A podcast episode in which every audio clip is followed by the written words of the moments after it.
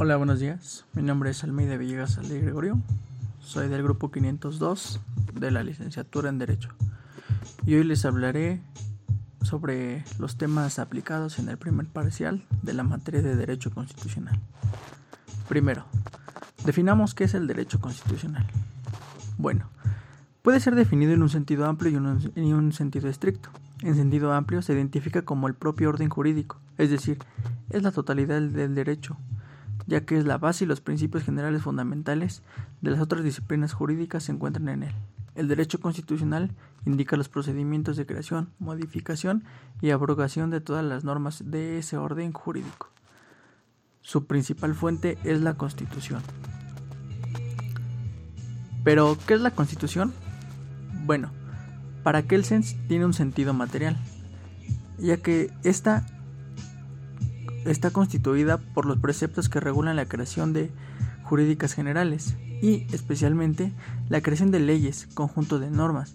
En sentido formal, es cierto documento solemne, un conjunto de normas jurídicas, que solo pueden ser modificadas mediante la observancia de prescripciones especiales, cuyo objetivo es dificultar las modificaciones de tal norma. Ahora, pasaremos a las corrientes constitucionales, que son seis. La primera es la corriente liberal. ¿Qué quiere decir? Es la que se destaca por la consagración de los derechos individuales. 2. La corriente restauradora. ¿Qué busca? Bueno, pues busca conciliar la institución de la corona instaurando las monarquías constitucionales. 3. La corriente social. ¿Qué es la que postula que los derechos individuales deben ceder aún en conflicto con los derechos sociales corriente neoconstitucionalismo. Esta postula la Constitución es garantizada por los jueces e instituye la ponderación como mecanismo en su última aplicación. Y por último, y una de las más nuevas, es la corriente latinoamericana. Pues esta busca establecer mecanismos de legitimidad y control sobre el poder constituido mediante, en muchos casos, nuevas formas de participación vinculantes. Actualmente en México contamos con la Constitución Política de los Estados Unidos Mexicanos, que fue instalada, instalada en, en 1917 por el, por el entonces presidente Venustiano Carranza. Esta se divide en dos partes. La primera es la parte dogmática. La parte dogmática establece de manera no limitativa los derechos y libertades con los que cuenta el pueblo mexicano, también establece las limitantes de la acción del poder público frente a los derechos fundamentales consagrados en el texto constitucional. Aquí es donde se establecen todos los derechos que tenemos los mexicanos y los extranjeros que llegan a nuestro país, desde la libertad de expresión hasta la libertad de, de libre tránsito en toda la República Mexicana. Estrictamente en el artículo 1 establece que todos somos iguales como persona y que no debemos de ser tratados ni discriminados por ninguna cuestión eh, de raza, de religión o de orientación sexual. Los artículos van del artículo 1 al artículo 29.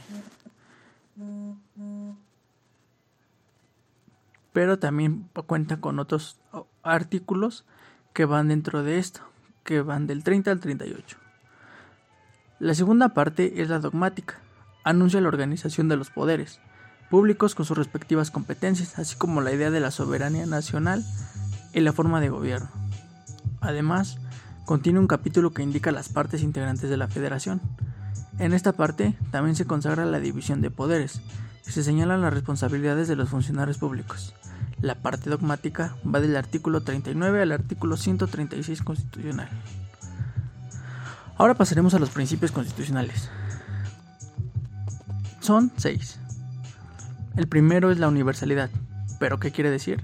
Bueno, deviene del reconocimiento de la dignidad que tienen todos los miembros de la raza humana, sin distinción de nacionalidad, credo, edad, sexo, preferencias o cualquier otra. Por lo que los derechos humanos se consideran prerrogativos que le corresponden a toda persona por el simple hecho de serlo. 2. Interdependencia.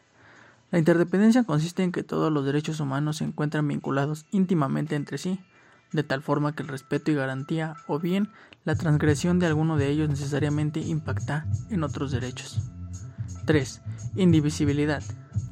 Indica que todos los derechos humanos son infragmentables, sea cual sea su naturaleza. Cada uno de ellos se confirma una totalidad, de tal forma que se debe garantizar esta integridad por el Estado, pues todos ellos derivan de una necesaria protección de la dignidad humana.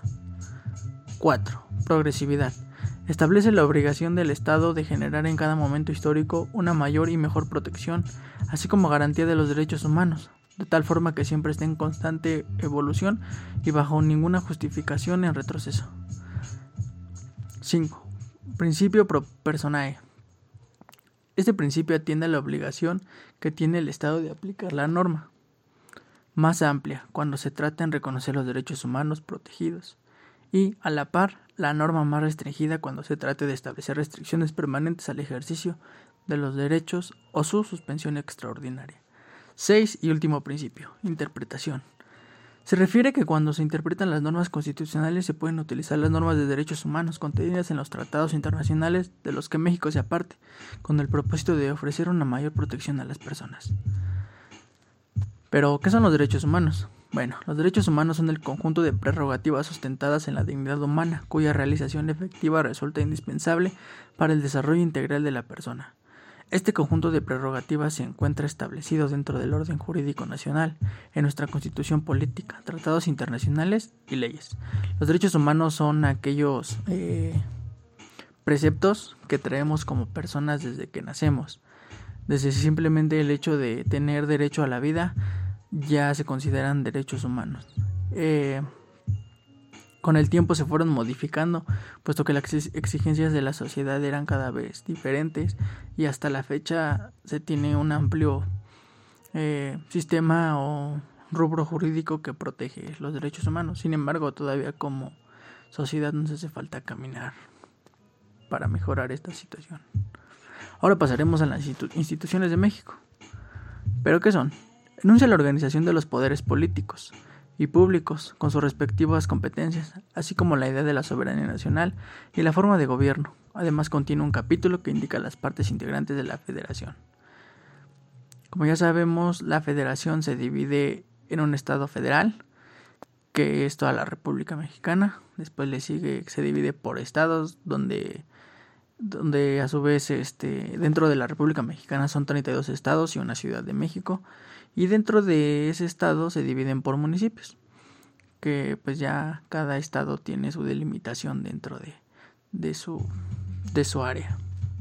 Bueno, las instituciones son tres a nivel federal, así como a nivel local. El Ejecutivo, que es la doctrina que define como el conjunto de órganos estatales en el que se deposita a los que se confía la administración pública y se encabeza por un funcionario público denominado presidente. Legislativo, se deposita en el Congreso de la Unión, que se divide en dos cámaras, una de diputados y otra de senadores. El Congreso se encarga de expedir leyes que regulan la estructura y funcionamiento internos de la República Mexicana, y el judicial, que es el que se eh, donde el poder legislativo deposita en el Congreso de la Unión, que se divide en dos cámaras, una de diputados y otra de senadores. El, Poder Judicial se puede definir como la Suprema Corte de Justicia de la Nación, eh, es la encargada de velar por, por los derechos de las personas y que todas las normas se cumplan. También existe una clasificación a nivel estatal.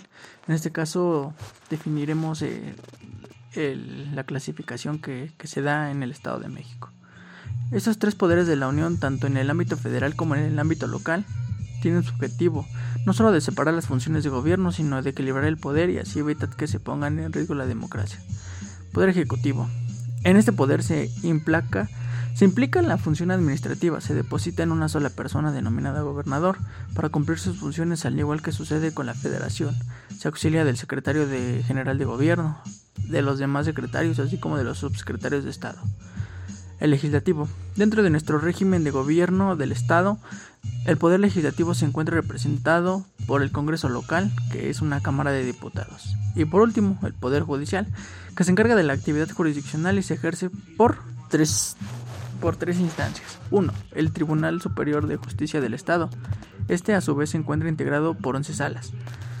2. El Tribunal de, de lo Contencioso Administrativo y tres jueces de primera instancia. A su vez, este poder judicial se encuentra conducido, administrado, vigilado y disciplinado por el Consejo de la Judicatura del Estado de México. Por último, veremos la estructura política. Bueno, el sistema de gobierno de los Estados Unidos mexicanos es de una república representativa, democrática y federal y laica, compuesta por estados libres y soberanos. Y estos a su vez por municipios en todo lo concerniente a su régimen interior y, por lo de la Ciudad de México, que es la capital del país, unidos en una federación establecida según los principios de la Constitución. Gracias.